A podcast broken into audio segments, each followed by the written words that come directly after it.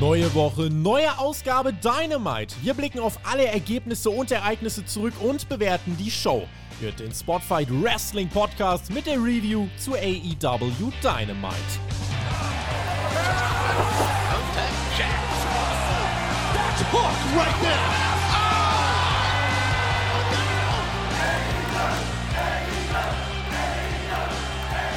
Alright, Brother Friends und Sister Friends, es ist Donnerstag und ihr wisst, was das heißt. Eine neue Review zu AEW Dynamite. Aber diese Woche in anderer Besetzung als sonst. Der Tobi ist verhindert, der ist unterwegs auf Dienstreise. Mich kennt ihr, ich bin der TJ, der Alex. Und an meiner Seite ist jemand, den kennt ihr schon, wenn ihr bei uns Patreon-Supporter seid. Oder vielleicht, wenn ihr bei WWE in Dortmund wart. Da konntet ihr ihn nämlich auch schon kennenlernen. Er hat fleißig Rampage-Reviews gemacht in letzter Zeit. Und heute begrüße ich ihn hier bei seinem Dynamite-Debüt, den Flo. Hallo, ich grüße dich, mein lieber Alex. Ich grüße euch, ihr lieben Hörer da draußen auf Spotify, auf YouTube. Das erste Mal Dynamite für mich. Hervorragend. Die A-Show hat gerufen und ich bin da. Ich freue mich auf einen ganz entspannten Talk mit dir. Ja, definitiv. Da freue ich mich auch, Flo. Aber erstmal musst du mir und den Zuhörern und Zuhörerinnen sagen, wer bist denn du überhaupt und wie kommst denn du zum Podcasten? Also ich bin der Flo, das hatten wir ja schon. Und ich mache Rampage. Ähm, und äh, naja, ich war auch schon mal bei Raw als Flöterersatz. Das war äh, auch sehr, sehr spannend. War ich mit dem Marcel unterwegs und in Dortmund war ich auch, das hast du gesagt. Ähm, in meinem echten Leben bin ich äh, IT-Projektleiter und habe mich in meiner Firma mal so ein bisschen am Podcasten versucht. So alles rund um die Ausbildung. Das war ganz, ganz spannend. Äh, nebenbei bin ich noch in der Freiwilligen Feuerwehr. Und naja, also das mit dem Podcasten hat mich nach dem Versuch irgendwie nicht mehr losgelassen. Und ich bin quasi Fan erster Stunde von, Pod, äh, von Spotfight. Und ähm, naja, dann kam eins zum anderen, man hat Kontakt, man hört sich äh, innerhalb eines Jahres 28.000 Minuten Spotfight an. Spotify Rap lässt grüßen, liebe Freunde. Und wenn ihr das äh, auch rausgefunden habt, wie lange ihr uns gehört habt, dann postet das doch einfach mal in, ähm, in die Kommentare rein. Naja, und dann lernt man halt die Leute kennen, man knüpft Kontakte und äh, ja, jetzt bin ich hier. Was soll ich sagen? Jetzt bist du hier. Und das finde ich sehr, sehr gut. Ja, du hast Spotify angesprochen. Ein Gruß geht natürlich raus an alle Leute, die uns da hören. Und ja, Spotify blickt aktuell zurück auf das vergangene Jahr. Da kann sich jeder so sein eigenes Highlight-Video sozusagen angucken mit Daten und Fakten. Wir von Spotify haben im letzten Jahr auf Spotify 229 Episoden rausgeballert. Das ist ganz schön viel. Das ist fast jeden Tag im Jahr eine. Naja, nicht ganz, aber fast zumindest. Du hast gesagt, 13.000 Minuten und ja, 60 Minuten, lieber Flo, wollen wir heute füllen mit AEW Dynamite. Aber bevor wir darüber reden, möchte ich eine Sache noch pluggen, nämlich das, also die Jahresawards. Dafür kann man voten auf unserer Website. Link dazu findet ihr natürlich in der Description. Da kann man sagen, was war denn das Match des Jahres und die Fehde des Jahres und Superstar des Jahres etc. Darüber werden wir dann auch bald beim Weihnachtspodcast reden, lieber Flo. Hast oh, du dir ja. denn da schon fleißig Gedanken gemacht, was dein Match des Jahres war? In der Tat, ich äh, habe da schon fleißig meine Excel-Tabelle befüllt. Ähm, ich habe mir sogar versucht rauszusuchen, was so erster, zweiter, dritter Platz für mich war. Ähm, ist gar nicht so einfach, wenn man äh, tatsächlich äh, mal genauer drüber nachdenkt. Ähm, musste ich äh, durchaus in mich gehen. Kann sogar sein, dass sich das nochmal ändert. Schauen wir mal. Ja, das überrascht mich natürlich nicht, Flo, dass du als ITler da direkt die Excel-Tabelle am Start hast. Ich kann es dir sagen, ein Mann, der nicht mal weiß, was Excel überhaupt ist, beziehungsweise wie man das bedient, der kam direkt zu Beginn von AW Dynamite raus, nämlich niemand Geringeres als unser ehemaliger World Champion John Moxley. Der ist natürlich immer noch sehr, sehr sauer. Kommt hier raus in Indianapolis, Indiana. Ne? Wir sind im Indianapolis Farmers Coliseum, nur 90 Meilen entfernt von Ohio, wo John Moxley ja groß wurde. Also ein bisschen hatte er quasi Heimspiel und er cuttet hier eine Promo, sagt im Leben, ja, da sind nur drei Sachen sicher. Der Tod, die Taxes, also die Steuern und John Moxley. Als er das gesagt hat, Death and Taxes, Flo, da musste ich denken an ein Tag-Team, was es Anfang der 90er hätte geben müssen. Da hätte man sowas Schönes draus machen können. Death and Taxes, das muss jeder im Leben irgendwann äh, bezahlen, beziehungsweise sich damit auseinandersetzen. Warum gab es früher eigentlich nie ein Tag-Team von Death, dem Undertaker, und Texas, IRS? Das ist eine total berechtigte Frage, die ich dir an dieser Stelle leider nicht beantworten kann, weil ich nicht als Booker unterwegs bin. ja, aber Tony Khan und wir wollen mal gucken, was der diese Woche so angestellt hat. Ja, Moxley, er sagt, hey, auch ohne Titel, ich bin immer noch ganz oben in der Nahrungskette hier bei AW und ja, falls sich irgendjemand traut, sich mit mir anzulegen, jetzt wäre der Zeitpunkt, dann kommt doch mal raus. Ja, und wer kommt da raus? auch ein ehemaliger World Champion bei AEW, niemand Geringeres als der Hangman Adam Page. Ja, wo war der eigentlich da? Um den war es ein bisschen still die letzten Wochen und die beiden stehen sich gegenüber, Moxley und der Hangman. Und Moxley sagt ihm: Hey, du erinnerst dich doch sicherlich noch dran, wie wir das letzte Mal im Ring standen. Oder erinnerst du dich nicht mehr dran, so im Sinne von besoffener Cowboy, der schon vergessen hat, wie das beim letzten Mal ausging, als natürlich John Moxley siegreich war. Und ja, das triggert unseren Cowboy, der ist wütend. Die beiden gehen aufeinander los wie die Berserker. Der ganze Lockerroom und die Ringrichter kommen raus, alle kommen raus und versuchen, die voneinander zu trennen. Das Publikum währenddessen chantet, let them fight, let them fight. Und das war dann doch ein relativ fulminanter Auftakt, lieber Flo, zu Dynamite, bei dem wir jetzt mal eine frische Personenkonstellation bekommen haben. Ich glaube tatsächlich, dass nicht mal äh, diese Anspielung auf äh, das alte Gimmick des ähm, Alkoholikers in Anführungszeichen äh, bei Hangman angesprochen wurde, sondern der Hangman ist heute, also respektive gestern, zurückgekommen von seiner Gehirnerschütterung, die er ja von Moxley mm. kassiert hat. Und ich glaube, darauf äh, ist er dann auch so steil gegangen. Und deswegen fand ich den Spruch von Mox auch einfach richtig, richtig gut. Also, ne, du vergisst da, wenn du eine Gehirnerschütterung hast, kannst du ja auch schon mal so Temporalamnesien haben oder auch Generalamnesien. Und äh, da ist dann nicht mehr viel los äh, zwischen den Ohren. Und äh, vielleicht, vielleicht hat Mox darauf angespielt. Hätte ich auf jeden Fall sehr, sehr cool gefunden. Ja, guck Was mal, das ist das Problem. Ich selbst hatte schon zu viele Gehirnerschütterungen. Daran konnte ich mich jetzt gar nicht mehr erinnern.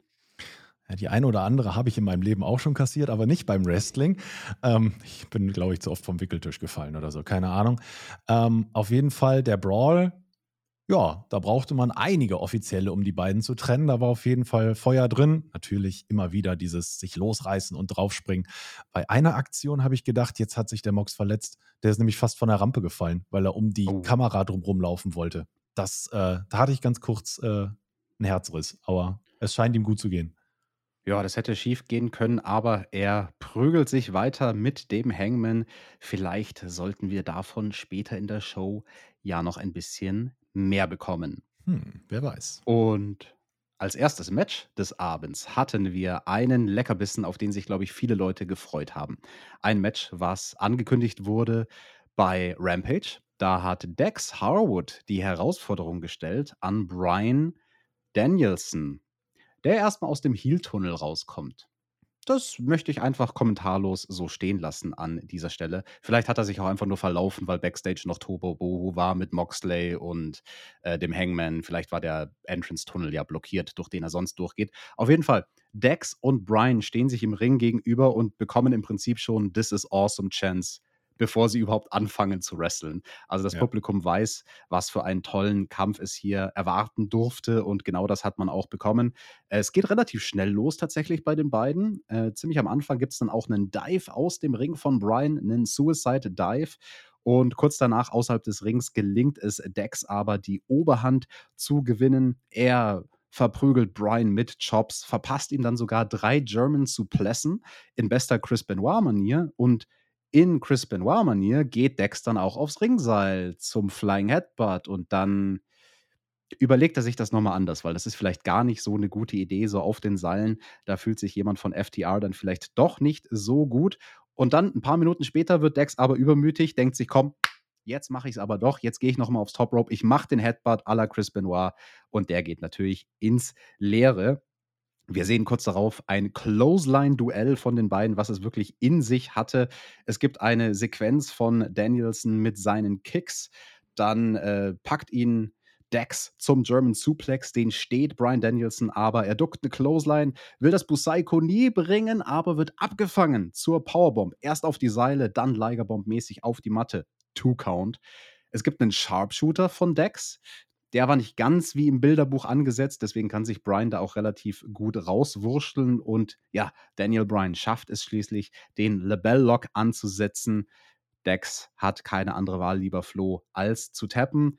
Brian gewinnt dieses Match ein Leckerbissen, ein wirklicher Augenschmaus, den die beiden da auf die Matte gezaubert haben, oder? Jeder, der Wrestling liebt und der, der technisches Wrestling favorisiert, wird da auf jeden Fall seinen Spaß dran gehabt haben und mit der Zunge geschnalzt haben, sage ich dir.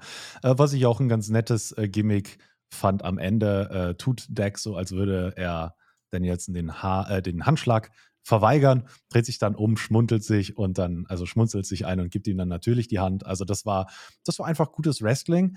Ähm, naja, mal gucken, was das mit diesem Heel-Tunnel auf sich hatte. Ah, vielleicht war der gerade wegen äh, einem Notarzteinsatz am Gleis gesperrt, der Face-Tunnel. Das weiß man ja nicht.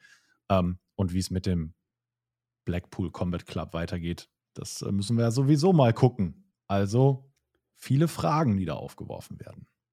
Viele, viele Fragen, die aufgeworfen wurden, aber auf jeden Fall ein schöner Start für AEW Dynamite. Ja, und als nächstes, da haben wir einen Mann backstage stehen sehen. Da habe ich richtig gespürt, auch aus der Ferne, auch wenn er diese Woche nicht hier ist. In meinem Herzen ist der Tobi natürlich da. Und er hat sich gefreut über Ricky Starks. Er stand da backstage, wurde interviewt von Tony Schiavone und dieser spricht die Dynamite Dozen Battle Royal an, die wir nächste Woche wiedersehen werden, so wie jedes Jahr.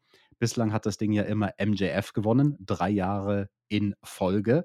Und Tony Schiavone verrät noch nicht so viel, aber nur, dass das dieses Mal ein bisschen anders ablaufen wird, dieses Match. Na gut, müssen wir nächste Woche aus, äh, einschalten, um herauszufinden, in welcher Form dieses Match äh, variiert wird im Vergleich zu den Vorjahren. Auf jeden Fall scheint es wieder um diesen Ring zu gehen, denn Ricky Starks, der ist richtig heiß auf den und der sagt, hey, MJF, alles, was dir gehört, will ich auch haben. Deinen Ring will ich haben, deinen Titel will ich haben. Und eigentlich habe ich mir gedacht, Flo, cuttet Ricky Starks an dieser Stelle von der Psychologie her eine ziemlich heelige Promo, weil das ist doch eigentlich was, was ein Heel sagt. Ich hole mir alles, was dir gehört. Ey, erst hole ich mir deine Freundin und dann dein Auto und dann, keine Ahnung, kacke ich dir in die Schuhe. Und also das war ein bisschen, äh, hat mich verwundert, dass Ricky Starks hier so ähm, die Promo gecuttet hat, wie er sie gecuttet hat. Fand ich auch äh, bemerkenswert. Ähm, ich fand natürlich auch das Charisma bemerkenswert. Also am Anfang wirklich so eine Litanei, die dann erzählt wurde von, äh, von Tony Schiavone, was das Match angeht und so weiter. Und in dem Moment, wo er sich dann quasi Ricky Starks zuwendet, nimmt das ganz, äh, kriegt das eine ganz andere, ein ganz anderes Volumen, sage ich mal. Und äh, es wird ja immer viel verglichen mit Ricky Starks und The Rock und, und also ich kann das wirklich sehen. Also wenn er am Ende jetzt noch die Augenbraue hochgezogen hätte, das wäre schon so gewesen. Aber eine Kleinigkeit konnte ich mir nicht verwehren, äh, äh, kurz zu schmunzeln, weil ähm, Ricky Starks an einer Stelle in der Promo kurz ein Internet-Lag hatte, glaube ich. Da stand er so am Mikrofon und war so, äh, das war nicht sehr, sehr lustig. Da hat er so kurz einen Brainfart gehabt, da wusste er nicht, was er sagen sollte. Musste selber schmunzeln, hat es dann aber schön überspielt. Aber was du sagst, ja, sehr interessant, dass eigentlich der Verfolger, natürlich möchte der den Championship haben, aber jetzt auch noch zu sagen, ich will auch noch deinen Ring und ich will vielleicht noch was ganz anderes haben, vielleicht kommt da noch was dazu, wer weiß es. Ähm, gegen MJF eine andere Psychologie zu spielen, als wir es erwarten, halte ich aber durchaus für sinnvoll und bin sehr, sehr gespannt, was man in den nächsten Folgen daraus macht. Yes, gucken wir mal, ob es für Ricky Starks bei Winter is Coming in zwei Wochen reichen wird, um AEW World Champion zu werden. Apropos AEW World Champion. Die beiden AEW World Champions, die zu Beginn der Show aneinander geraten sind, die sehen wir als nächstes. Die prügeln sich nämlich immer noch backstage. Mein Gott, hauen die sich auf die Mütze. Die beiden brawlen und sie sind kaum voneinander zu trennen. Ach, was war das schön. Moxley und Hangman immer noch ineinander verwickelt. Äh, fand ich interessant, Flo, dass äh, dieses Segment, was zuvor als Opening-Segment stattfand, jetzt fortgesetzt wurde. Ja, super. Einfach super. Es ist auch das, was, was äh, das Team TJT immer wieder fordert in den Dynamite Reviews. Ich höre die ja. Ähm, TJT. Auf jeden Fall. Und äh, es ist ja das, was ihr immer fordert. Also bitte nicht immer nur ein Modul nach dem nächsten Modul aneinander setzen, wie man ein Schiff baut. Ja, ich baue jetzt hier die Kabine und dann setze ich die da dran und irgendwann ist dieses Dynamite-Schiff dann fertig, sondern ey, lass doch mal die Stories aus dem ersten Segment wieder aufgreifen. Und genau das macht man hier. Es ist eigentlich gar nicht spannend. Die hauen sich einfach nur Backstage ein bisschen auf die Moppe. Dann geht da einer gegen das Garagentor. Fertig ist die Laube. Aber du hast es weiter erzählt. Du hast den Leuten vor allen Dingen dadurch, dass du es nicht nur draußen hin, also vor dem Vorhang quasi ähm, gezeigt hast, sondern eben auch hinter dem Vorhang im Backstage-Bereich gezeigt, dass die sich ja wirklich nicht leiden können, die beiden. Und dann eben hinten das auch weitergeht. Also fand ich das einfach sehr gut, lässt mich glauben, dass es da wirklich um was geht für die beiden. Definitiv. Und ich finde es sehr schön, dass du als ITler von Modulen redest. Kommen wir zum nächsten Modul, beziehungsweise zum nächsten Segment von AW Dynamite. Wir schalten nämlich Backstage Sit-Down Interview mit Renee. Die sitzt dort mit der Jericho Appreciation Society, also alle außer den Mädels und Chris Jericho und Sammy Guevara. Aber der Hager war da und die beiden anderen Affen. Und der Hut vom Hager. Der Hut war da und der ja. Daniel Garcia war da. Und auf der anderen Seite, da saßen Claudio Castagnoli und Wheeler Utah. Und ja, René Paquette kommt eigentlich gar nicht dazu, Claudio wirklich ernste Fragen zu stellen, weil die Jungs von der JAS halt nur Faxen machen. Hager redet dann irgendwie darüber, dass Claudio ja jodeln kann oder was auch immer. Also dieses Klischee. Das war Matt aber ja. Furchtbar. Ja, genau. Also sie dissen ihn, wo sie nur können. Dann äh, will er was erzählen, der gute Claudio, von seinem Ring of Honor World Championship Match, was er ja haben wird gegen Jericho bei Final Battle. Wird aber unterbrochen von Hager, der einfach völlig random rausplärt. I like this hat. Er spricht natürlich von seinem lila Hut und kramt in seinem Beutel und hat noch einen zweiten Hut. Den wirft er dem Claudio, seinem ehemaligen Tag Team Partner, We, the people, wirft er ihm diesen zweiten Hut zu, aber der Claudio will damit natürlich nichts zu tun haben. Und ja, der Claudio, der ist ziemlich pisst, der steht dann auf. Äh, dann gibt es irgendwie so einen kuriosen Jump-Cut. Auf einmal ist Claudio weg. Also da haben sie, finde ich, äh, ganz auffällig geschnitten in diesem Segment. Ja, und die Heels machen noch ein bisschen Stunk und Wheeler Utah, der findet das natürlich auch nicht ganz toll. Der will eigentlich gar nichts mehr zu tun haben mit Daniel Garcia, aber um den Titel von dem, um die Pure Championship, will er dann doch antreten. Äh, für ich glaube, für Rampage wurde dann auch noch direkt ein Tag Team Match Ding festgemacht. Und ja, ähm, Claudio Castagnoli so kind of sort of im Fokus in diesem Backstage-Segment floh, aber eigentlich hat der Hager ihm die Show geklaut, oder?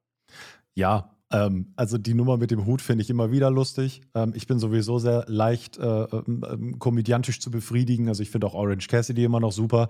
Ähm, also von daher, die Nummer mit dem zweiten Hut fand ich klasse. Ähm, man hat ja früher auch immer vom Swiss Superman gesprochen. Vielleicht hat er, nachdem er seinen Stuhl weggeworfen hat, auch einfach den Superman gemacht und ist nach oben weg, weil auf einmal war der fort. Also ich glaube ja, der ist hinter der Kamera rum, weil die komplette Appreciation Society dann quasi Castagnoli mit dem Blick gefolgt ist. Aber ja, zu dem, zu dem Ding muss ich ehrlich sagen, in dem Moment, also René hat am Anfang was gesagt. Ich habe es auch äh, in der Rampage schon gesagt. In dem Moment, wo Castagnoli ein Mikrofon in die Hand kriegt, ey, das ist ein super Wrestler, lass den im Ring wresteln. Ähm, der kann auch, solange der kein Mikro in der Hand hat, stellt er auch was dar. Das ist ja, das ist ja eine richtige Kante, der ist ja durchtrainiert bis zum geht nicht mehr. Also, ne, super. Aber ich glaube dem Mann einfach nicht, was er sagt. Ich habe es letzte Woche äh, Freitag bzw. Samstag schon gesagt und ich sage es auch immer wieder. Gib dem bitte nicht ein Mikrofon in die Hand und äh, setz ihn nicht neben Wheeler Utah, weil ein Sprachrohr ist das auch nicht. Äh, lass den Mann wresteln und dann hast du seine Stärken und die äh, Schwächen vielleicht ein bisschen rausschleichen. Auch wenn ich natürlich, weil Claudio deutschsprachig ist, ihn gerne mag und auch mehr wissen will. Aber wenn ich ihn reden höre, höre ich immer noch die Landvogt-Promos und das brauche ich einfach nicht. AR Fox bekommt in seinem zweiten TV-Match für AEW direkt mal ein Titelmatch, nämlich gegen den TNT-Champion Samoa Joe der ja auch zugleich Ring of Honor Television Champion ist. Wir sehen beim Entrance von AR Fox noch ein paar Szenen, wie er bei Dark gerestelt hat, aber das ist ja nur YouTube, das ist ja nicht TV, deswegen interessiert uns das gar nicht. Und ja, AR Fox äh, zeigt erstmal am Anfang, relativ zu Beginn des Matches, einen ziemlich krassen Dive. Also der Joe, der weicht da zwar aus, aber der AR jo Fox, der, der, der steht das ganz locker und rollt dann sogar noch durch. Also der macht so viele Rollen in der Luft und auf dem Hallenboden, da kannst du gar nicht mitzählen. Ähm, bringt dann einen schönen Spot ins Ziel, nachdem natürlich Samoa Joe recht viel dominiert in diesem Match, nämlich so einen Leaping DDT vom zweiten Seil. Also da hatte er mit Samoa Joe natürlich auch einen Gegner, der eine gute Basis ist, ein guter, schwerer Mann für einen Highflyer, der kann das Manöver gut abfangen und gut aussehen lassen, so einen DDT. AR Fox setzt eine ganz kuriose Aktion noch hinterher, nachdem er ein paar Kicks zeigt, macht er so einen Short RKO, also wirklich aus minimaler Distanz, also der Abstand von Boden zum, von Ringmatte zum Kopf von Samoa Joe war sehr niedrig und er zieht diesen kurzen RKO, das fand ich cool, 450 hinterher. Aber das reicht alles nicht. AR Fox versucht es dann nochmal von den Seilen, aber ja, der Samoa Joe der geht einfach aus dem Weg, wie er das so gerne macht bei seinen heranfliegenden Gegnern, verpasst ihm dann einen Pounce. Oh Gott, Flo, mhm. der hat es aber so richtig in sich gehabt und danach den Musclebuster 1, 2, 3 Titelverteidigung für den Samoaner. Habe ich auch ganz, ganz übel ge gezuckt in dem Moment, weil ähm, AR Fox fliegt durch diesen, durch diesen Pounce von, von Joe einfach so unglaublich unglücklich in die Ringseile, hat hier quasi genau das unterste Ringseil so zwischen Schulter also auf Schlüsselbein, Halshöhe und, und fällt dann da in sich zusammen. Da habe ich wirklich gedacht, so, boah, bitte lass ihn das jetzt nicht irgendwie aufs Zungenbein oder was gekriegt haben. Da ist ja auch mal ganz schnell die Lampe aus. Ähm, schien aber gut gegangen zu sein. Also er hat den wirklich richtig übel gesellt. Ähm, klassisches Match eines, eines Highflyers, der sich sehr viel Mühe gibt gegen einen Heel-Champion, der sehr viel Masse besitzt, fand ich. Ähm, Joe hat zweimal denselben Veggie-Spot gemacht. Also, wenn ich, ich muss den jetzt bitte nicht häufiger sehen als zweimal pro Match. Das ähm, ist ein schönes Gimmick, aber irgendwann kannst du es halt auch einfach erraten, dass es passieren wird und dann glaubst du dem Gegner keinen Dive mehr. Ähm, weil irgendwann müssen auch die Gegner mal wissen, äh, der geht ja weg, wenn ich jetzt springe. Also tue ich mal nur so und lass den halt weggehen und dann haue ich ihm auf die Mappe. Also das, ähm, das ist eine Sache. Äh, das brauche ich jetzt nicht. Das Match war nicht besonders lange, es war okay, waren irgendwie 6 Minuten 30, das, das hat sich gut weggeguckt. Und am Ende, äh, lieber TJ, äh, da hat sich der Joe ja auch noch ein Mikrofon geschnappt. Oh ja, weil der Samoa Joe, lieber Flo, der ist der König des Fernsehens. Also da, das fand ich ja schön. Ich bin ja auch ein König, Flo, ich bin der Sommerkönig. Du bist der Sommerkönig. Von Spotify im, im Sommerquiz, da habe ich gewonnen. Das war vor deiner Zeit, aber du hast ja schon alle Podcasts fleißig gehört auf Spotify. Ja. Ne? Und ähm, ja, ein König ist auch Samoa Joe. Er hat ja alle TV-Titel. Natürlich ist er dann der König des Fernsehens. Das findet aber Wardlow gar nicht toll. Der schaltet sich ein auf dem Titan Tron und sagt: Nix da, das ist Wardlows World. Und dann habe ich so den wow. Heuballen durch die Halle rollen hören. Und es gibt noch die obligatorischen Wardlow, Wardlow Chance, aber eigentlich auch nur, weil das Publikum seine Rolle kennt und seine Rolle spielt. Samoa Joe, immer noch im Ring, verkauft das dann so ein bisschen von wegen, oh, oh, kommt der Wardlow jetzt raus? Kommt er in die mhm. Halle oder nicht? Er kam dann nicht in die Halle. Das war Verwalten und ich fand es ziemlich lame. Wie fandest du es, Flo? Äh, ja, ging mir genauso. Also, ähm, als, als Samoa Joe dann angefangen hat zu sellen, so, oh mein Gott, kommt er gleich? Macht er jetzt hier, was weiß ich, Licht an, aus, Undertaker-Dings oder was? Oder kommt er jetzt von hinten angelaufen? Habe ich mir gedacht, so, das, das kann ich gerade nicht glauben. Und das, was ähm, Wardlow auf dem Titan schon gesagt hat, klang für mich jetzt auch so nach Matchaufbau 0815, 4711. Ähm, es ist so schade. Wardlow ist so ein Tier, Wardlow ist so ein Monster mach was mit dem. Und Samoa Joe ist ja jetzt auch kein, weiß ich nicht, der, der isst bestimmt auch mindestens zwei Löffel Hafer zum Frühstück. Die könnten richtig was machen. Warum brawlen die sich nicht einfach? Warum nicht? So, da kannst du doch einen Brawl bringen. Klar, wir hatten am Anfang schon einen, aber also eigentlich ist ja immer auch bei, bei Rampage ist ja mindestens in einer Stunde zweimal ein Brawl. Also bitte. Irgendwie, dass da ein bisschen was handfester zusammengeht zwischen den zwei Big Men. Also ich brauche die nicht am Mikrofon gegeneinander. Oder erzähl mir warum. Nicht einfach nur, oh, der hat meinen Titel geklaut, ich bin immer noch Champion. Nee, bist du halt nicht. Du hast halt den Titel verloren, Bruder. Sorry. Dann ja. zeig, wie Wardlow Gewichte durch die Gegend wirft, einen LKW umschmeißt, um zu trainieren, dass er den Samoa Joe umnocken will und sagen will, es ist mir jetzt egal, ich, ich mach den jetzt weg und setz ein Match an. Aber jetzt nicht bitte irgendwie, wir haben ein 0815-Match, wo einer von beiden einen wegklatscht und dann kommt der andere per Titan schon dazu. Das ist wirklich nur verwalten. Also. Yes. Kann ich wenig stimme ich Positives zu sagen, sorry. Ja, also Wardlow, der sieht seit dem Titelverlust relativ stupide aus. Blass. Und ja. in diesem Match, wo Wardlow seinen Titel verloren hat, da war ja noch ein dritter Mann im Bunde mit dabei, der Powerhouse Hobbs. Und der wird jetzt hier gefeatured in einem Promo-Video. Da wusste ich nicht so ganz, was ist das, was wir hier sehen, vom Stil her. Also es war so ein bisschen so möchte gern dokumentarisch geschossen, also gefilmt meine ich damit. Man sieht ein paar Straßenspieler in irgendeiner dunklen Gasse und dann kommt Powerhouse Hobbs um die Ecke. Das Ganze war auch irgendwie so in Schwarz-Weiß und alle haben Angst. Und wir sehen einmal mit der Kamera eine Großaufnahme von dem Gesicht von jedem dieser, dieser Straßenspieler. Die haben da irgendwas gewürfelt oder so. Und Hobbs guckt die ganz böse an und geht dann weiter und verschwindet irgendwo hinter der nächsten Ecke und unten steht to be continued. Ähm, also, wenn ihr schon was Dokumentarisches macht, dann holt es mich, dann reißt es mich sehr aus dieser Illusion heraus, wenn ich dann die Close-ups sehe von diesen ganzen Dudes, weil dann kann das per Definition nicht dokumentarisch gewesen sein, wenn ihr diese Shots aufnehmt. Also das war weder Fisch noch Fleisch. Mir hat das nichts gegeben. Ähm, ich fand das ein bisschen cheesy und billig, muss ich leider sagen. Flo, ging es dir anders? reiht sich für mich ein in das unverständliche Video, was wir bei Rampage gesehen haben. Da hat er ja auch gesprochen, ist mit dem Auto durch die Gegend gefahren und hat gesagt, dass er uns alles nehmen wird. Also ich sage jetzt mal uns, weil es wurde keiner adressiert, aber er hat eine, eine fiktive Person adressiert, wo nicht klar war, wer das jetzt ist. Ähm, und das ist ja jetzt seine Zeit und er wird kommen. Also dieses 0815 Geblubber, was wir jetzt irgendwie ständig, also was wir schon immer mal gehört haben als Wrestling-Fan. Ähm, soll ihm wohl Tiefe geben, dem Charakter. Ich finde es auch eigentlich nicht schlecht, das cineastische Mittel für einzusetzen, aber er sagt mir halt einfach nichts. Und warum der dann jetzt dann, ich glaube, es war ein Barbershop, warum er dann jetzt irgendwie zum Friseur geht, weiß ich auch nicht. Und was uns das To Be Continue sagt, werden wir wahrscheinlich bei Rampage feststellen. Ich äh, warte immer noch drauf. Vielleicht ist das super, aber ich habe es noch nicht verstanden.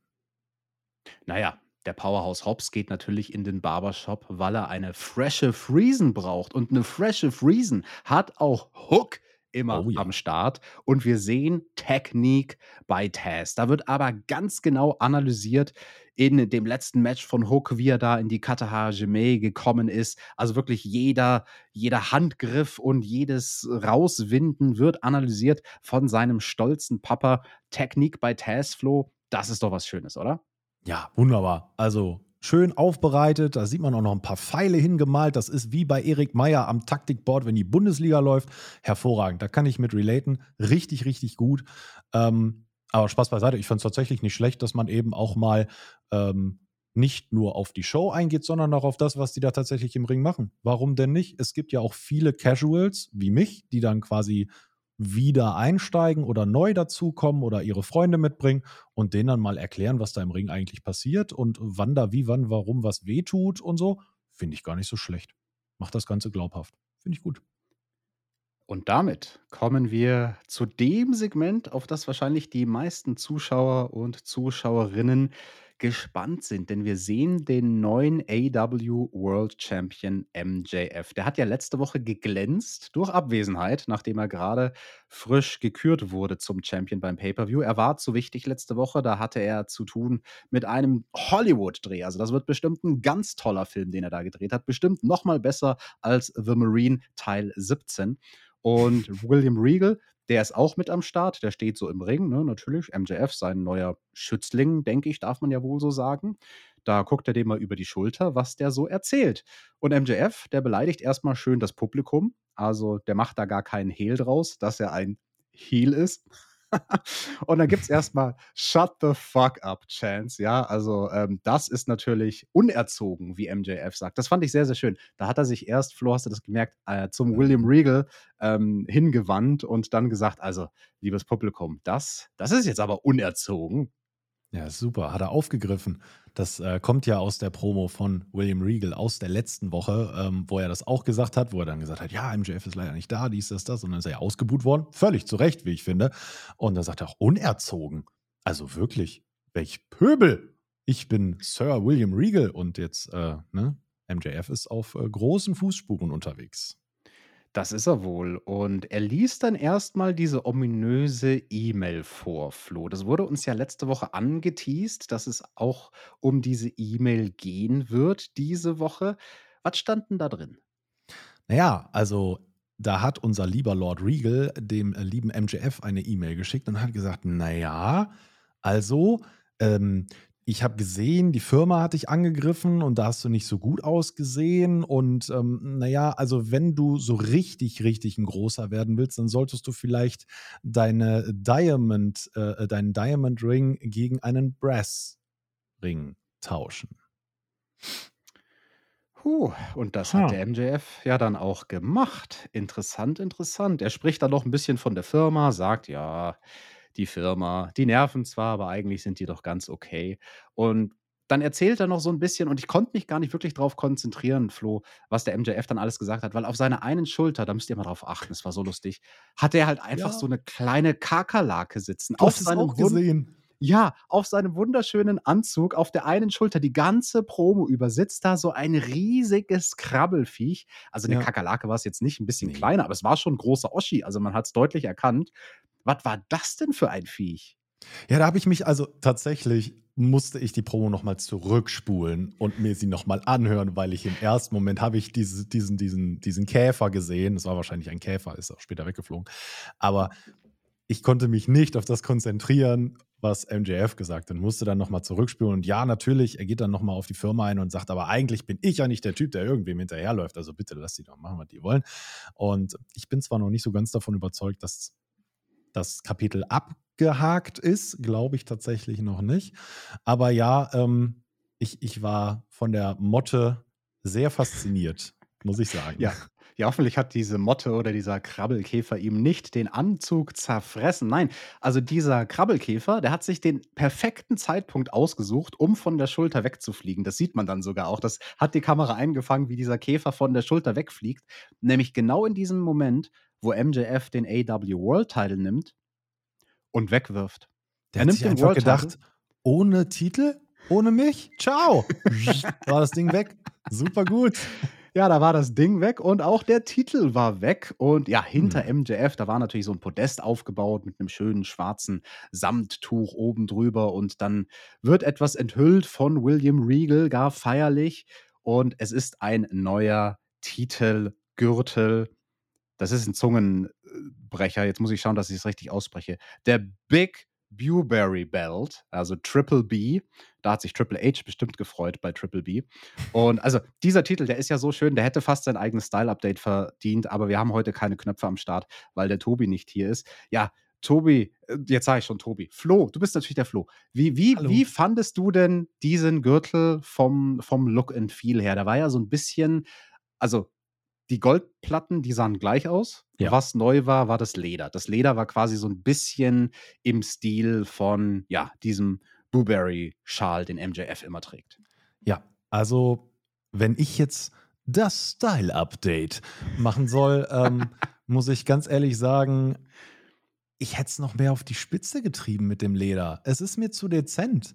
Also, wenn du dem Jungen, und ich finde, das kannst du bei MJF definitiv machen mit dem, mit dem, was er hoffentlich noch vor sich hat und mit dem, was er schon hinter sich hat, ähm, gib dem Jungen Special Title. Super, ist erstens klasse fürs Marketing, weil es gibt bestimmt ganz, ganz viele Leute, die sich nicht nur den Schal kaufen, sondern eben auch diesen Titel kaufen möchten.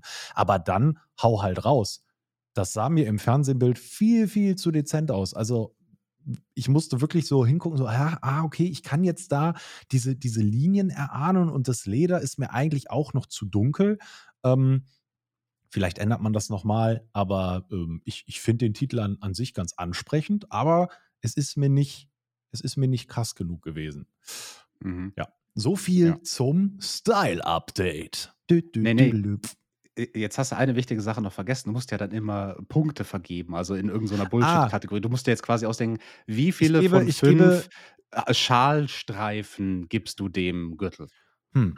Ja, da bin ich noch nicht ganz so drin. Ich höre das erste, ich, das erste Mal bei AEW Dynamite dabei. Ähm, ich würde sagen, ich gebe davon äh, drei von fünf Motten.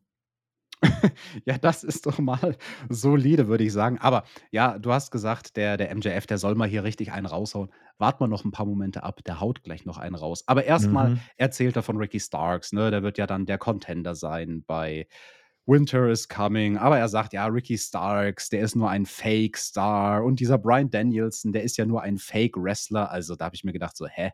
Was ist das für eine Argumentationskette? Brian, ein Fake-Wrestler? Also jetzt wirklich nicht. Mhm. Und dann bringt MJF eine sehr schöne Heel-Psychologie, die im modernen Wrestling leider viel zu oft in Vergessenheit geraten ist. Denn was sollte der Grund sein, der Ansporn für jemanden in den Ring zu steigen? Natürlich.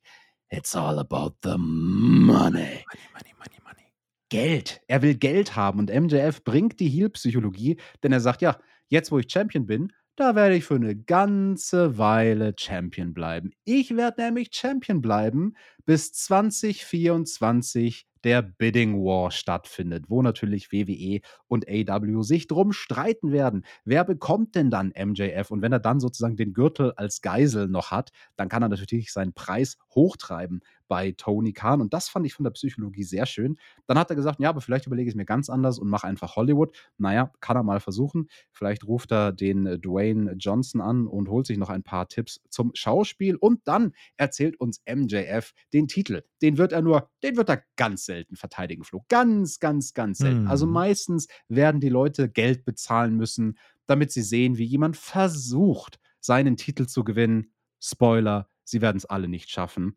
Und dann erzählt er, wie lang seine Regentschaft sein wird. Länger als die von Hulk Hogan, länger als die von Bruno Sammartino. Und dann habe ich mir gedacht, wenn du in dieser Promo vorher eh schon Triple H erwähnt hast, mit Mhm. dem Nicknamen Trips, als ob Trips sein guter Freund wäre, Und Nick Khan Dann auch.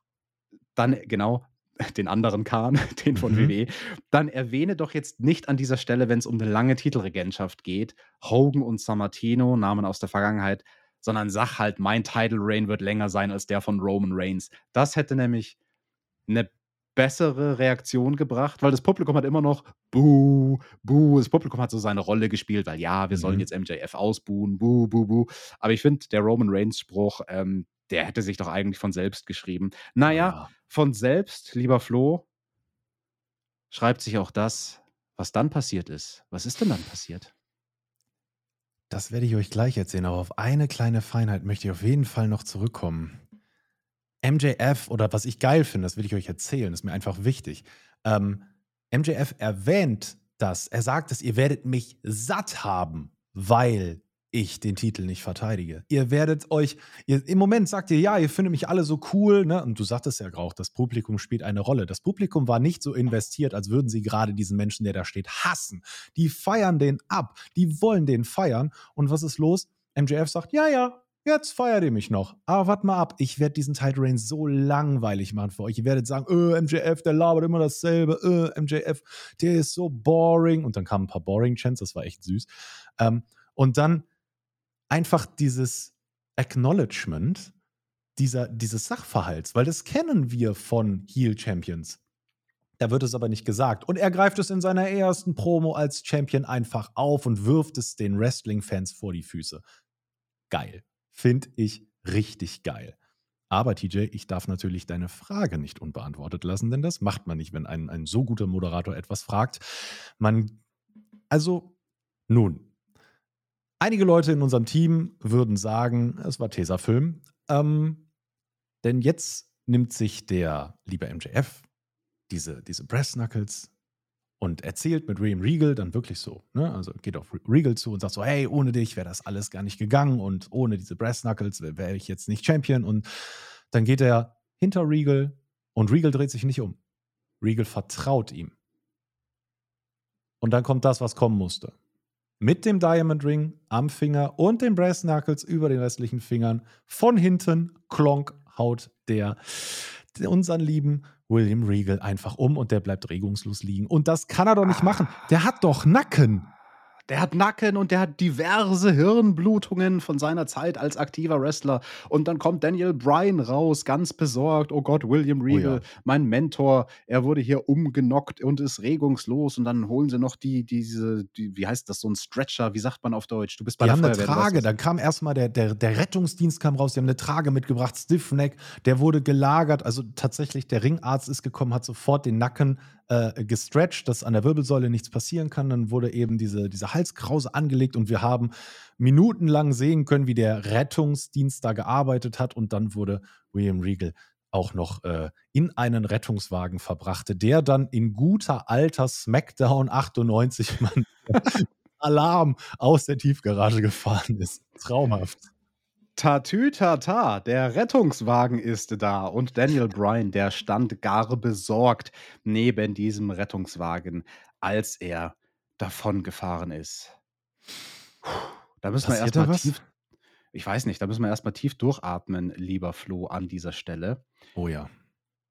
Aber dann ging es ja weiter mit Action. Der Ricky Starks, der wollte ein Match haben, bandagiert bis zum geht nicht mehr. Also der sah ja fast aus wie Cody Rhodes bei seinem Hell in a Cell Match. Also alles an der Brust und an der Schulter war bandagiert. Und bevor er gegen Daivari überhaupt antreten kann, bevor das Match angeläutet wird, kommt die Firma raus in Form von Ethan Page und Stokely Hathaway, die wollen irgendwas erzählen, aber dann kommt Matt Hardy, Delete, und dann sagt der Stokely, Hals Maul, wir wollen den Ethan Page featuren. Die haben ja den Matt Hardy quasi dem seinen Vertrag äh, gewonnen und von der Private Party.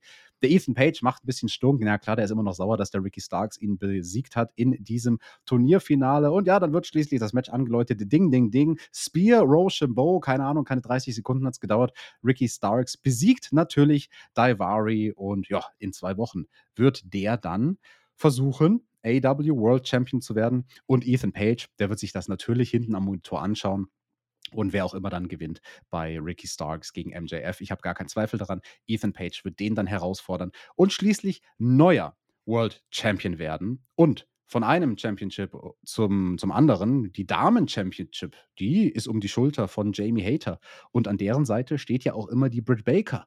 Tony Schiavone hatte die geladen zum Interview. Und ja, Britt Baker war ganz beleidigt. Warum wird eigentlich mit Soraya jetzt schon wieder ein Sit-Down-Interview gemacht? Das werden wir bei Rampage sehen mit ihrer Freundin Renee. Und äh, warum kriegen wir kein Interview? Tony, Tony Giovanni, du solltest mal ein Sit-Down-Interview machen mit Jamie Hater. Das findet zumindest Britt Baker. Und bleiben wir bei den Damen, lieber Flo, weil wir haben noch Damen-Action. Anna J. Mm, lecker. Mm. Gegen Willow Nightingale. Magst du die nicht?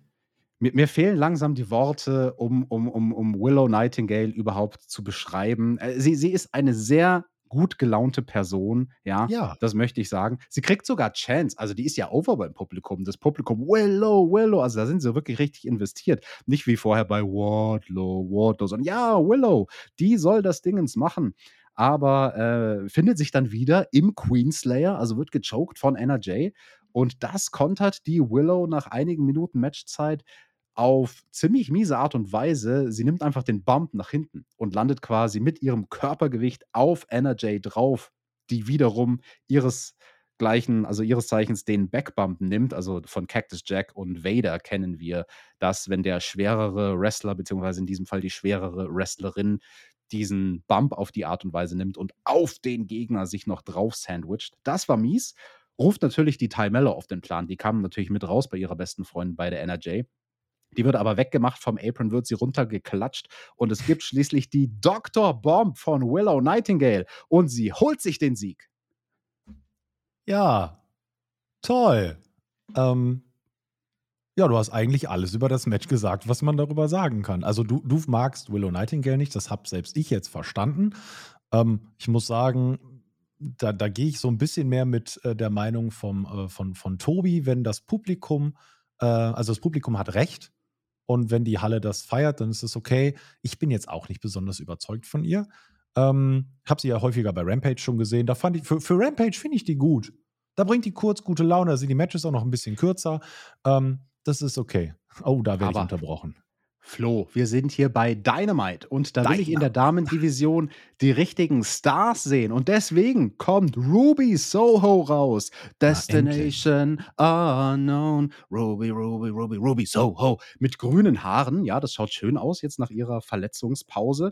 Und mhm. die hat erstmal Stunk immer noch mit Ty Conti attackiert. Die NRJ, die war noch total benebelt von der Dr. Bomb. Die konnte da leider nicht helfen. Während Ty Mellow, ja, den Finishing Move von Ruby Soho abbekommt auf der Rampe. Destination Unknown. Ruby Soho ist wieder da. Das ist doch mal was, oder? Du magst ja Frauen mit dicken Tunneln in den Ohren, habe ich gehört. Nicht. Aber ich muss sagen, ich äh, finde es auf jeden Fall eine sehr, sehr gute Edition. Das, also ich finde es einfach super, dass wir Ruby wieder dabei haben. Das ist eine Frau, die im Ring etwas kann. Das ist eine Frau, die etwas darstellen kann. Und äh, je mehr wir davon bei AEW haben, desto glücklicher bin ich für die Damen-Division, ähm, weil wir, also ich hätte lieber Ruby Soho gegen NRJS oder äh, gegen, gegen Timello gesehen an der Stelle, als Willow Nightingale gegen NRJS. Also auf jeden Fall. Und ich verspreche mir da auch relativ viel von, von dem Comeback jetzt und ich bin gespannt, ähm, wie es da jetzt weitergehen wird. Ich fand es nur sehr schön. Ähm, das Ganze mit dem Finishing Move ist ja auf der Rampe passiert und ich fand es, ich fand es ein bisschen cringy, wie Timello äh, gesellt hat danach. Es, es, hatte so ein bisschen The Mist Dexter Loomis Vibes, wie Ruby sich nochmal runterbeugt und Mellos Kopf nochmal hochnimmt und nochmal einen kleinen Kiss Goodbye macht und sie sich ja wahrscheinlich gerade überlegt hat, ob sie den Saraya slash Page Move macht und sie ableckt und sie dann wieder hinlegt. Ich weiß es nicht. Aber ähm, an sich einfach äh, happy und ähm, es ist, es ist ein, ein schönes Comeback gewesen. Ein Comeback gab es auch letzte Woche vom House of Black und zu denen sehen wir ein Recap-Video. Es hat leider nicht für mehr gereicht diese Woche beim House of Black. Letzte Woche sind sie ja aneinander geraten mit Cutie Marshalls Factory und den mhm. Best Friends von Orange Cassidy. Ja, und eben diese beiden Anführer dieser Stables, also Cutie Marshall und Orange Cassidy, stehen dann backstage und ja, der Cutie Marshall, der ist total on fire, der will den Orange Cassidy herausfordern. Okay, ja, aber du weißt ja noch gar nicht, zu was für einem Match, zu einem okay. Lumberjack-Match. Und Orange Cassidy so, ja, okay, machen wir Lumberjacks und geht. Das fand ich herrlich lustig. Traumhaft. Ich, wie gesagt, ich habe es vorhin schon gesagt, ich sage es in jeder AW-Folge, wo ich einen Podcast drüber machen darf. Ich liebe Orange Cassidy. Ich finde den Typen so furztrocken. Es ist traumhaft. Ich muss jetzt nicht immer diesen Hände in der Hosentasche-Spot sehen. Klar, das, das kennen wir jetzt mittlerweile. Aber wenn er da steht und äh, ich freue mich jetzt schon auf die Rampage-Review, die wir zusammen machen werden. Lieber TJ. Denn dann kommt ja unser großer Freund Mark Henry wieder. Und ich bin gespannt, wie viele Sätze diesmal Orange Cassidy schafft von, der Pro, von, von, dem, von dem Mark Words. Ne, dieses It's time for the main event. Ich bin mal gespannt, ob Cassidy es diesmal schafft, durchzusprechen oder ob er wieder gestoppt wird von Mark Henry. Also ganz, ganz tolles Segment. Kurz, knackig, bündig. Ich habe gelacht. Es hat mich glücklich gemacht. Orange Cassidy ist kein Mann vieler Worte, aber Jade Cargill, die hatte was zu sagen. Und zwar in einer Live-Promo im Ring. Mhm. Das möchte ich an dieser Stelle einfach mal so stehen lassen. Man traut ihr das zu. Das war in den letzten Wochen nicht bei jeder Person in der Damendivision so, dass man das Vertrauen hatte seitens AW auch im Ring eine Live-Promo vor Publikum die Person eben machen zu lassen. Und ja, Jade Cargill, sie trägt einen grünen Mantel, das sah schön aus. Ihre beiden Begleiterinnen, es sind ja jetzt nur noch zwei von den Baddies, also die in der ersten Reihe, die da im Publikum sitzen, die zählen ja nicht, das sind ja keine Wrestlerinnen. Aber Red Velvet, ja, in einem wunderschönen Einteiler, Anzug, wie auch immer man das nennen würde, in Pink. Das hat sich aber gebissen mit dem roten Glitter der dann mhm. äh, durch die Gegend geschossen ist. Also mh, hm, da müssen wir noch mal ein bisschen über den Style reden. Das hat nicht so gut gematcht. Aber ja, Jade Cargill sagt, hey, hier bei den Baddies, das matcht gerade auch irgendwie nicht so wirklich, weil ihr zwei, äh, also die Layla Gray hat sie ja da noch angesprochen, eben und Red Velvet, äh, ihr müsst euch mal ein bisschen anstrengen, dass ihr euren Job auch erledigt als Baddies, weil sonst seid ihr ganz schnell gegangen, so wie letzte Woche Kira Hogan. Und ja, dann war ich schon am Überlegen, oh, was baut man jetzt hier auf? Eigentlich wäre es ja jetzt logisch gewesen, dass Kira Hogan sie herausfordert und sie will die nächste sein, die versucht, die Siegesserie zu beenden von Cargill und dann kläglich daran scheitert. Aber nein, es ist keine Dame, die sich jetzt zu Wort meldet, sondern Bow wow, yippie yay, yippie yo, flow. Wow, wow, wow. Ähm, ich, ich verstehe das A nicht. Das ist irgendwas Twitter-mäßiges. Da ist wohl irgendwas vorgefallen. Ich habe es nicht gesehen. Ähm, ich bin nicht so richtig damit warm geworden, was Jade Cargill mir gerade versucht zu verkaufen. Ähm, so wie du es mir erklärt hast jetzt, da hat es für mich Sinn gemacht. Aber bei mir standen da jetzt gerade tatsächlich so ein paar Fragezeichen. Und dann kommt ein Musiker, der ja als Kind, Lil Bow Wow, äh, sehr, sehr schnell sehr, sehr berühmt geworden ist, ne, weil er mit Snoop Dogg was zusammen gemacht hat und so. Ich bin jetzt kein großer Gangster-Rapper, aber das weiß ich noch. Ähm, und der hat schlechten Ton? Ich habe nicht verstanden, was der gesagt hat, weil da weiß ich nicht, vielleicht war der ja gerade irgendwo in der Mensa oder der Ja, das da sah aus, als würde der in so einem, in einem Hausflur stehen und irgendwer labert im Hintergrund. Was war das denn bitte? Ja, ja, die haben da im Hintergrund bei Bow Wow gerade irgendwas aufgebaut für den nächsten Musikvideodreh und das war wirklich fürchterlich laut. Also man hat ihn nicht verstanden und welchen Sinn diese Promo hatte. Ich weiß es nicht, aber vielleicht ihr. Dann schreibt es uns in die Kommentare. Und damit kommen wir zum Card Rundown. Ich mache das ein bisschen langsamer als der Tobi, weil also ich habe das hier alles handschriftlich vor mir. Das kann ich ja alles kaum lesen. Bei Rampage, Flo, da werden wir drüber sprechen auf Patreon exklusiv. All Atlantic Championship. Nicht nur irgendein Match. Lumberjack Match. Ja? Orange Cassidy gegen QT Marshall. Swerve in Our Glory werden sich zu Wort melden. Aha. Also das Gespräch, was da letzte Woche bei Dynamite angeteased wurde, das hat jetzt wohl scheinbar stattgefunden. Dann sehen wir ein Match, da bin ich heiß drauf, Follow. Das ist Four Weeks in the Making. Darby Allen, lach nicht, gegen Cole Carter. Darüber müssen wir reden. Ein Sit-Down-Interview gibt es auch noch mit Soraya. Und dann ein Match. Da verstehe ich nicht, warum das stattfindet, weil das ist ein Heel-Tag-Team eigentlich gegen ein anderes Heel-Tag-Team. Jay Lethal und Jeff Jarrett gegen die Private Party? Okay, das nehmen wir einfach mal so hin. Und was ist eigentlich mit The Acclaimed? Ja, das fragen wir uns. Wir schalten Backstage. Da stehen sie mit Daddy Ass. Und naja, das war so eine spezielle Art von Comedy, die, die uns hier präsentieren in ihrem Backstage-Segment. Im Prinzip fragt Daddy Ass: Ey Jungs, warum habt ihr eigentlich kein Match bei Dynamite? Und dann The Acclaimed so: Cool, wir machen ein Match bei Rampage okay, dann gibt es eine Grafik, dass wir von The Acclaimed hören werden bei Rampage. Was auch immer.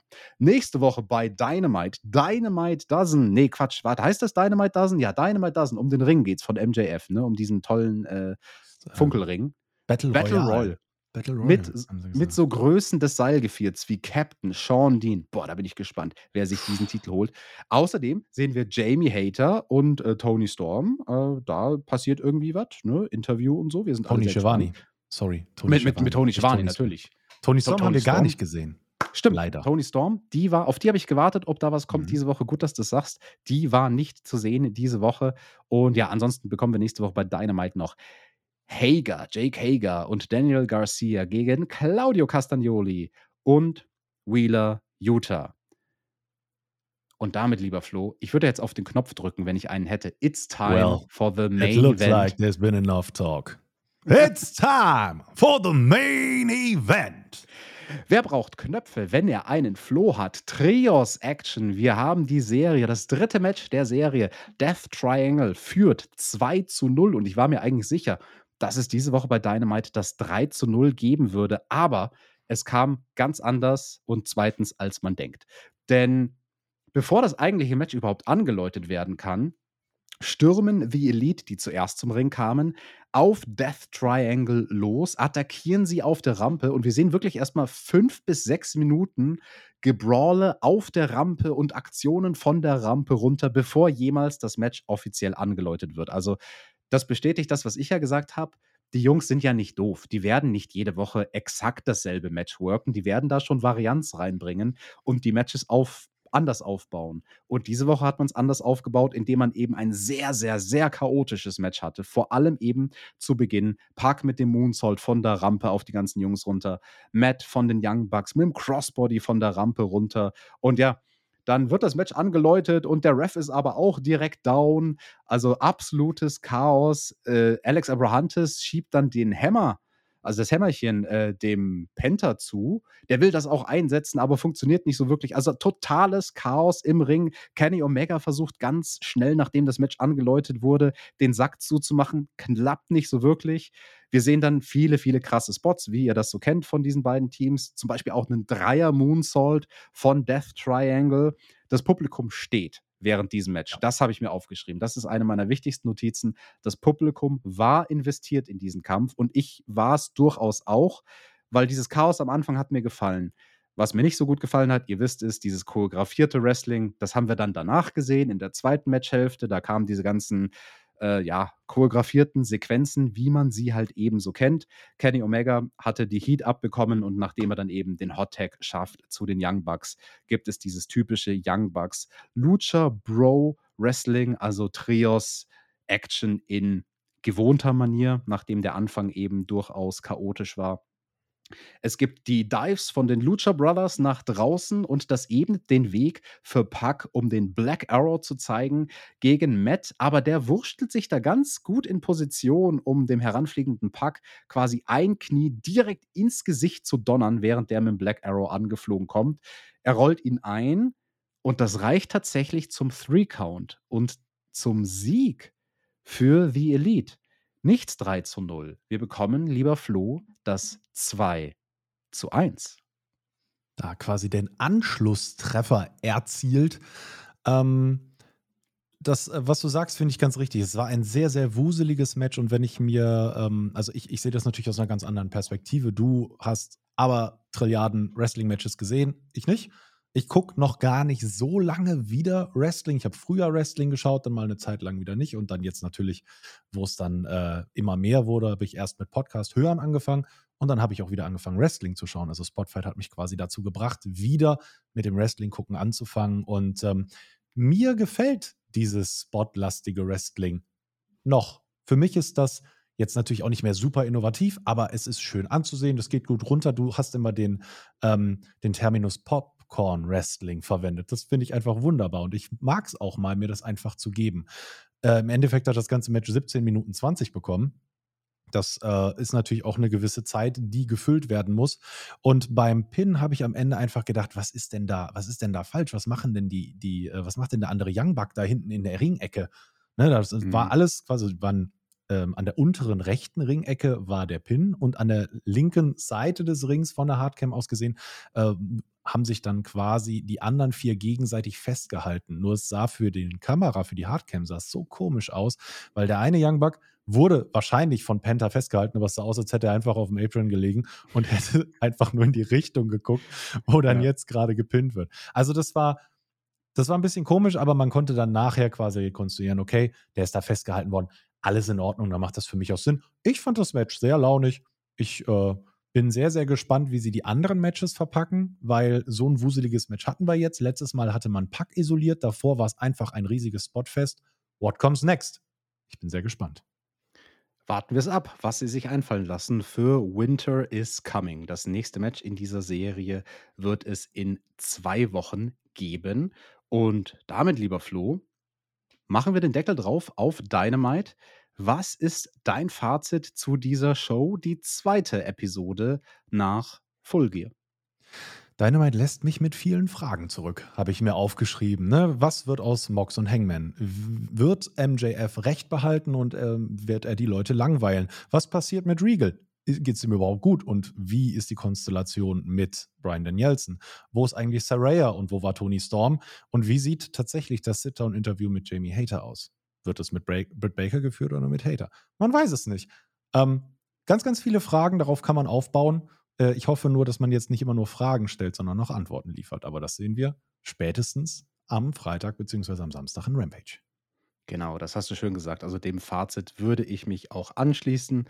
Es war jetzt keine Übershow, wenn man nicht so viel Zeit hat, Content zu konsumieren, würde ich sogar so weit gehen zu sagen, ja, das war eine Episode von Dynamite, die kann man skippen. Den Main Event kann man sich geben, wenn man 17 Minuten kurzweilige Unterhaltung haben möchte. Aber wirklich Must-See war wahrscheinlich nur der Turn von MJF gegen William Regal. War jetzt keine schlechte Ausgabe von Dynamite, aber wir haben auch schon deutlich bessere gesehen. Und damit, lieber Flo, schicken wir die Zuschauer nach Hause. Wir haben noch eine Minute Zeit. Mensch, wir haben uns dran gehalten an die Zeitvorgabe. Wir sollen nicht länger werden als eine Stunde, sonst kommt der Tobi höchstpersönlich und schimpft uns. Das möchte ich natürlich nicht. Ich möchte viel lieber mit dir über Wrestling reden am Samstag auf Patreon bei der Rampage Review. Liebe Leute, ich finde, der Flo hat das hier richtig gut gemacht für sein Dynamite-Debüt. Das ist schwieriger, als es aussieht, eine schöne, knackige Review zu machen. Falls euch die Leistung vom Flo gefallen hat, dann lasst doch einen Daumen nach oben da, schreibt was Nettes in die Kommentare, dann hören wir den Flo vielleicht in Zukunft auch wieder. Und lieber Flo, du schickst die Leute jetzt nach Hause. Ja, lieber Alex, ich danke dir für unseren ersten Tanz in der A-Show. Ich habe mich sehr, sehr gefreut. Ähm, liebe Zuhörerinnen und Zuhörer, wenn euch äh, das gefallen hat, dann guckt doch mal, ob ihr nicht ein Patreon-Abo abschließen wollt, damit ihr meine Stimme auch, auch, auch auf Rampage genießen könnt. Ansonsten verbleibe ich wie immer mit bleibt gesund und neugierig und wünsche euch einen Wunder, eine wunderbare Restwoche. Ihr Lieben, bis dann.